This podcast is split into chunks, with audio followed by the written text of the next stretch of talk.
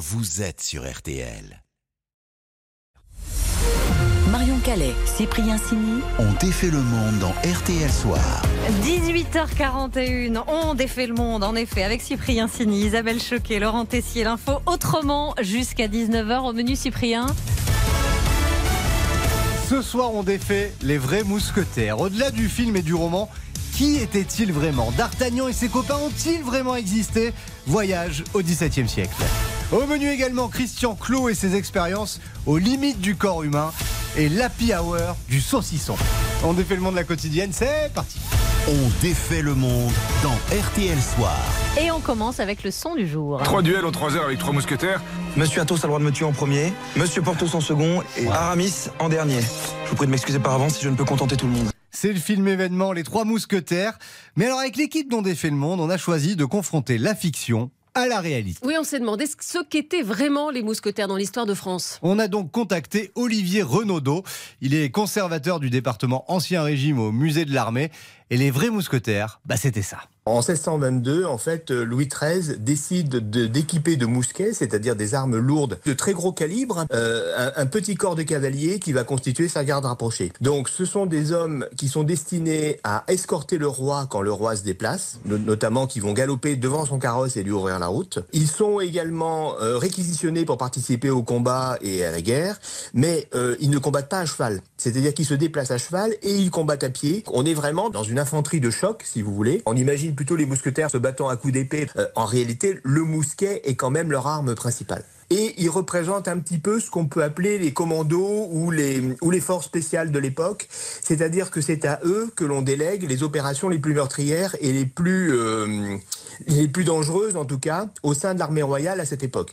Mais ils représentent que au maximum 200 hommes. C'est vraiment un corps extrêmement réduit dans l'armée royale à l'époque de Louis XIII. En gros, c'est un peu un mix entre la BRI et le GIGN. quoi. Et alors c'était quoi le profil de ces, cou- de ces mousquetaires? Bah, on n'est pas vraiment sur du soldat expérimenté en fait. On est plutôt sur du stagiaire qui a plus rien à perdre. Souvent, ce sont des jeunes gens euh, qui commencent leur carrière militaire en, en rentrant dans le corps des mousquetaires. Ce sont un petit peu des enfants soldats. Beaucoup d'entre eux ont, ont 16-17 ans. On y rentre par recommandation, parce qu'on y prend évidemment des gentilshommes bien nés.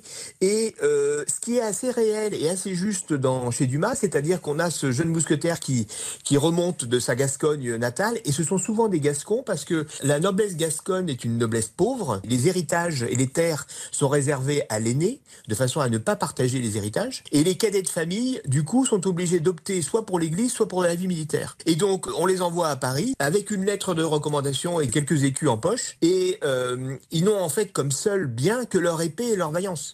Y avait bien des Gascons, mais d'un point de vue historique, ils- ont tous vraiment existé, euh, D'Artagnan, Athos, Porthos et, et Aramis? Oui, mais alors ils n'étaient pas spécialement copains et ils sont peut-être même jamais rencontrés.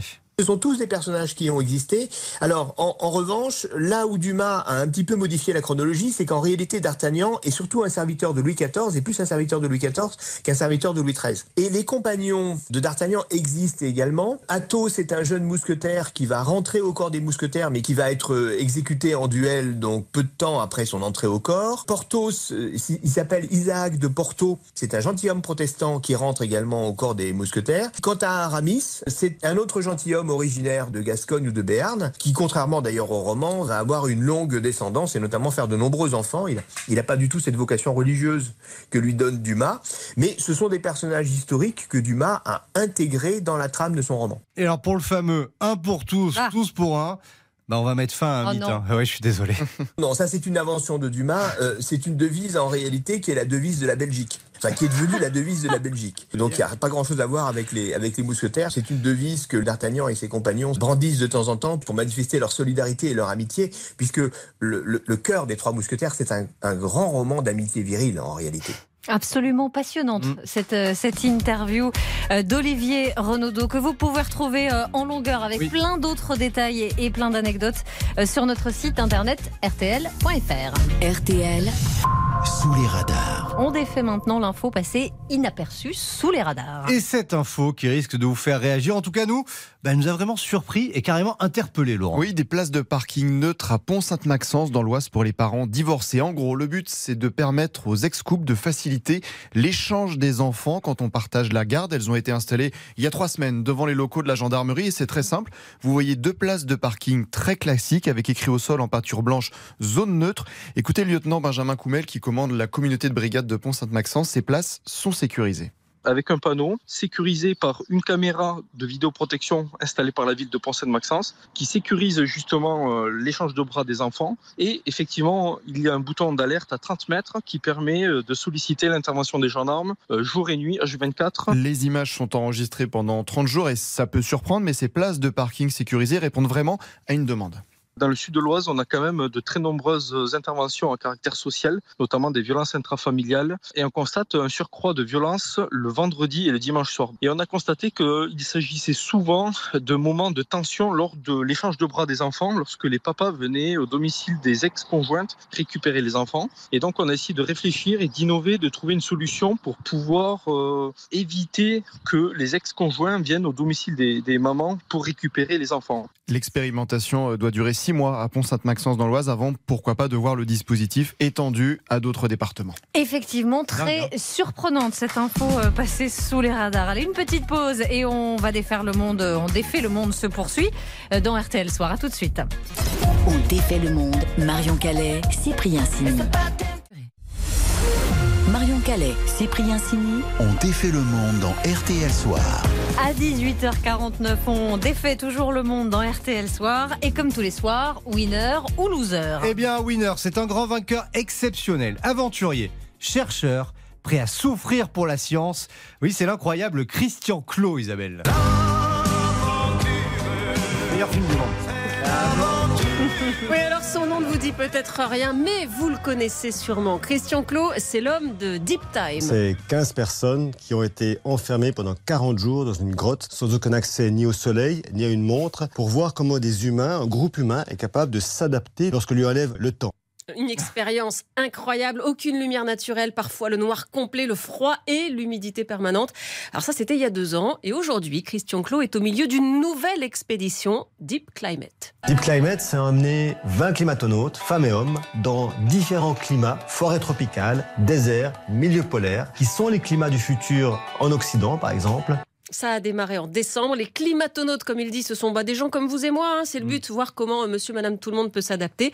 Première étape, la Guyane. Bon, bah, ça fait deux jours qu'il pleut, non-stop, hein, je précise. Bon, en même temps, on est venu au début de la saison des pluies. Il faut pas trop s'étonner qu'il pleuve, mais il pleut. Et la pluie non-stop, bah, ça cause quelques soucis, notamment au niveau des pieds. Toute la journée, il macère dans nos chaussures de marche. Et si on veut avoir une chance qui commence pas à pourrir, il faut absolument laver non seulement ses pieds, ses chaussures. Éviter que les pieds pourrissent, sympa. Hein Alors pour la deuxième étape, changement d'ambiance, la Laponie au-delà du cercle polaire, à l'arrivée, euh, moins 18, comme dans le congélateur. On attend des températures qui vont osciller entre moins 10 et moins 30 degrés en réel, plus le refroidissement du vent qui pourrait atteindre les moins 40, moins 45, voire les moins 50 degrés. Alors cette deuxième étape polaire vient de s'achever. Il en reste une dans quelques semaines, le désert en Arabie Saoudite jusqu'à 50 degrés, et évidemment une sécheresse infernale.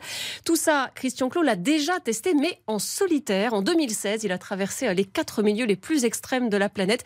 Il a marché notamment 30 jours dans le désert. Si on reste en plein soleil, on est à 80 degrés, euh, le soleil est à 80 degrés. Ça veut dire que votre cerveau, il fond. C'est simple, les cellules graisseuses du cerveau, elles vont fondre. Si je m'endors, je, je sais que je vais mourir. Les pieds qui pourrissent et le cerveau qui. Tout va bien. Alors évi- évidemment, quand on entend tout ça, on se dit Mais pourquoi? Il fait tout ça Eh ben, pour voir de quoi nous sommes capables. Ça a à voir avec le dépassement de soi. Je suis là jusqu'au boutiste, c'est vrai, j'essaie d'aller le plus loin possible et de repousser chaque fois qu'on peut un pas et une limite. Mais c'est aussi une démarche scientifique hein, sur nos facultés d'adaptation. Et pourtant, pourtant, Christian Claude n'est pas un scientifique, mais alors pas du tout. Je me voyais déjà. Il voulait être acteur ou metteur en scène. Il a fait le conservatoire à Lausanne. Et puis, comme il était sportif, il est devenu cascadeur. Il a commencé à voyager seul à 16 ans. Et puis, un jour, au Népal, il a eu la révélation. D'être explorateur parce qu'il s'est rendu compte qu'il y avait encore beaucoup à explorer sur cette terre. Alors il est allé aux confins de la cordillère des Andes, aux sources du Nil, façon d'explorer ses propres limites et les nôtres. Un vrai aventurier. Un vrai de vrai. Christian Clot. Le match des infos pour briller au dîner. Allez, c'est le duel. Ah. Isabelle face à Laurent. Qui a ce soir la meilleure info pour briller au dîner Point score. Isabelle mène 69-66. Laurent est sous pression et il va briller avec l'arc de triomphe. Vous savez, vous savez, la CGT a hissé une banderole contre la réforme des retraites. aujourd'hui. Oui, mon info pour briller, c'est que l'arc de triomphe aurait dû être un éléphant. L'empereur Napoléon, et ça surprend, hein, l'empereur Napoléon et ses conseillers bah, avaient pensé au départ à un gigantesque éléphant en bronze pour rendre hommage à la grande armée, avec à l'intérieur, écoutez bien, ils avaient de l'imagination, un musée de plusieurs étages à la gloire de Napoléon, une trompe où l'eau pourrait jaillir Ah d'une gigantesque fontaine, très réfléchie. Bon, finalement, le projet a été abandonné. C'est dommage, hein. Voilà. Ça avait la- ça avait Ça été un style. L'arc de triomphe a été construit et l'éléphant fontaine a été érigé en plus petite version Ah et en plâtre. Place de la Bastille en 1814. Bon, il y est resté une trentaine d'années. Ça alors Ça, c'est pas mal. Isabelle. Isabelle veut nous parler de Silvio Berlusconi, l'ancien Premier ministre italien, hospitalisé aujourd'hui en soins intensifs pour un problème cardiaque. Oui, mon info, c'est que Silvio Berlusconi a tenté de soudoyer Michel Drucker pour le faire venir sur la 5. C'était en 1985. Euh, Berlusconi envoie un jet privé pour ramener Drucker à Milan et il le reçoit dans sa somptueuse villa avec piscine, hélico, écran géant. Il m'a fait un dîner incroyable. Il m'a dit Est-ce que tu aimes les blondes, les brunes, les minces ou les plutôt italiennes J'ai dit Non, moi je suis assez éclectique, mais non, tout va bien. Et il m'a dit Est-ce que tu aimes les Ferrari? Voilà, tout ça pour le convaincre de signer un contrat à 10 millions d'euros par an. Et pourtant, Michel va dire non. J'appelle. Je dis non, euh, ça va pas le faire, Silvio. Mon frère vient d'être nommé patron de France 2, je peux pas lui dire non. Et là, il me dit une chose incroyable. Comme il vaut, ton frère J'achète ton frère aussi. Voilà, ça n'a pas marché. Bon, alors, c'est le moment où Ah vous oui, alors, choisir, Moi, j'aime bien consulter Peggy. Alors, euh, je sais pas ce que vous en pensez, Peggy, mais en effet, l'éléphant. L'éléphant me plaît assez. On accorde un point. Allez, je vous suis, Marion, je vous Oh, vous êtes gentil avec moi. Vous êtes gentil, points hein. d'écart. Et c'est pas parce que vous avez tenté de me soudoyer. Ouais, c'est très limite. hein. Ouais, J'ai ouais. envoyé des gens de la rédaction dans votre bureau aujourd'hui, c'est vrai. 69-67 en faveur d'Isabelle. Laurent se rapproche. Allez, RTL Soir, ça continue dans quelques secondes. Et puis euh, à 19h, ce sera euh, le journal avec euh, Aude Vernuccio. Mais d'abord, on va défaire le monde tout de suite. Marion Calais, Cyprien Signy ont défait le monde. Cyprien Signy On défait le monde dans RTL Soir. Et juste avant votre journal, on défait toujours votre monde dans RTL Soir. Et amis de la bonne chair et de l'apéro, je sais que vous êtes nombreux, ouvrez grand vos oreilles. Laurent a découvert l'happy hour du saucisson. Ah oui, c'est que ça. Et il est tout sourire. Elle veut le réjouir. Vous connaissez la hour dans les bars bah, pour avoir des boissons moins chères l'après-midi. Eh bien, à Lyon, des charcutiers lancent à leur tour leur happy hour, enfin plutôt l'happy croûte. Bonsoir Bruno Blenzer. Bonsoir. Vous êtes le dirigeant de la maison Sibylia. Que proposez-vous euh, dans vos charcuteries? Ah bah écoutez, euh, l'idée c'est qu'en cette période, c'est euh, du mardi au jeudi de 16h à 17h. euh, euh, peut-être euh, une maman qui sort euh, de l'école ou euh, voilà qui va faire ses courses euh, ou même des, des clients qui ont l'habitude de proposer en fait de 16h à 17h une, une remise 15% générale sur euh, aussi bien euh, bah, un saucisson, un pâté croûte, euh, un brioché euh, ou un plat du jour, enfin sur le panier global en fait. Voilà, on fait une remise euh, de 16h à 17h. Et c'est quoi? C'est l'inflation, euh, les difficultés de pouvoir d'achat qui vous ont donné cette idée? Moi, moi, l'idée, c'est que bah, je suis là aussi euh, bah, pour faire du commerce, euh, bah, pour être proche des clients et, et la charcuterie en soi, euh, bah, pour moi, euh, c'est de l'échange, c'est du partage, euh, c'est aussi de la convivialité dans ces moments un petit peu voilà, particuliers à l'heure actuelle. Oui, c'est euh, aussi de penser un petit peu à tout le monde et d'être rester toujours accessible à tous. Et comment vous avez eu cette idée? Bah, en discutant avec des copains, euh, voilà, en échangeant. euh, et puis euh, c'est une période de l'année, nous, de avril à septembre, où euh, c'est un peu différent. On mange un peu moins de saucissons briochés, un peu moins de, de saucissons à cuire. Euh, donc voilà, ça, ça reste du commerce aussi. Et puis euh, moi, pour moi, je, je me dis que il n'y a pas de morte ou de haute saison. Alors euh, oui, inévitablement, on va, on va manger un peu plus de saucissons à cuire, de briochés de quenelle euh, euh, l'hiver, quand il fait froid. Puis dès qu'arrive euh, avril, c'est aussi pour faire découvrir des, des produits un peu différents, en disant que on fait aussi de la saucisse à griller, qu'on fait aussi des produits à barbecue. Vous voilà. nous donnez faim Ah là, ouais, hein, Bruno.